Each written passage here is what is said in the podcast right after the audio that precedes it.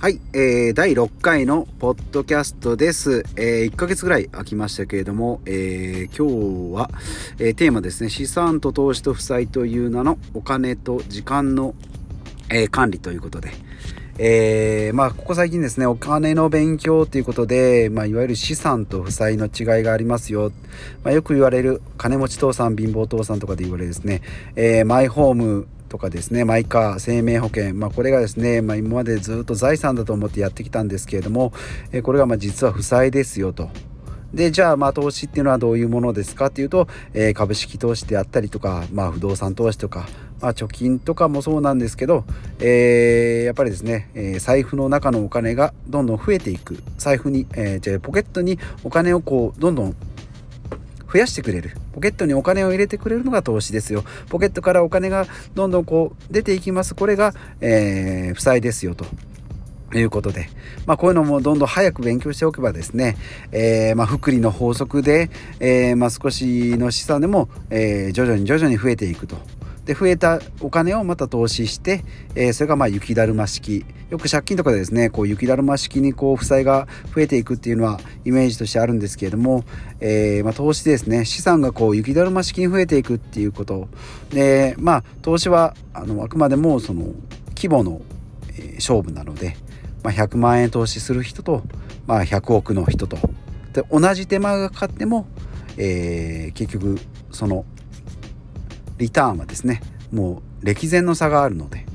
まあでもやらないよりはやった方がいいっていうことでまあ今からでもですねえー、そして少しずつでもやっていこうかなと思います。で、まあ、不動産投資とかですね、えー、まあ、あと事業所得ですね、えー、まあ、こういうのも増やしていったり、まあ、サイドビジネスでやっていって、えー、まあ、えー、 FIRE ですね、えー、 Financial Industrial Early Retire Retire Early ですね、えー、 FIRE という生き方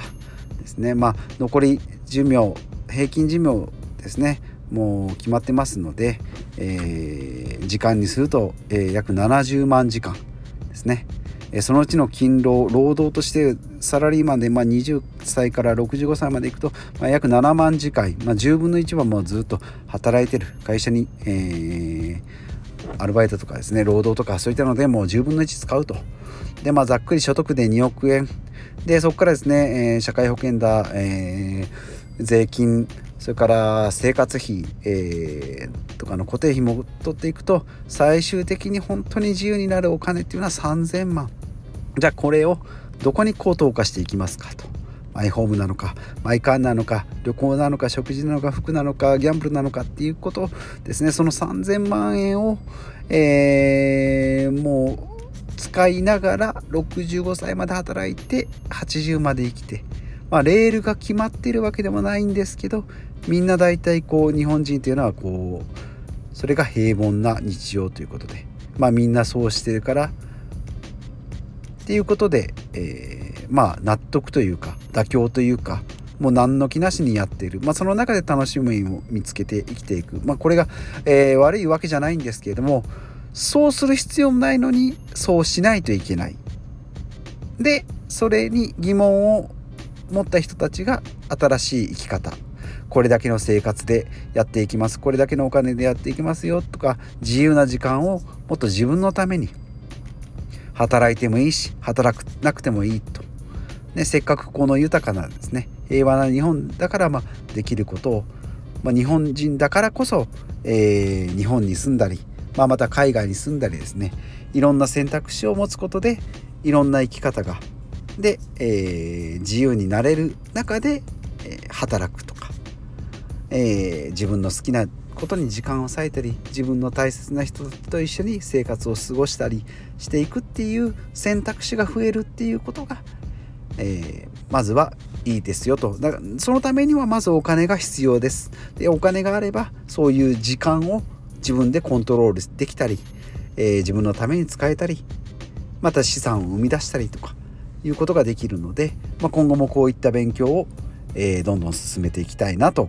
いうことで今日はちょっと5分程度になりましたが、えー、終わりたいなと思います。えー、と、最終的にまとめですけれども、えー、最終的にはですね、えー、寿命が限られてる。で、まあ、仕事もあるけれども、今あるお金をいかに増やしていくか。で、今ある時間、残りの時間をいかに自分のために増やしていくか。ということで、え、残りの命限られた時間をですね自分のために有効活用していこうということで、えー、これからもこういった、えー、情報を、えー、収集してまた発信していきたいなと思います、えそれではありがとうございました。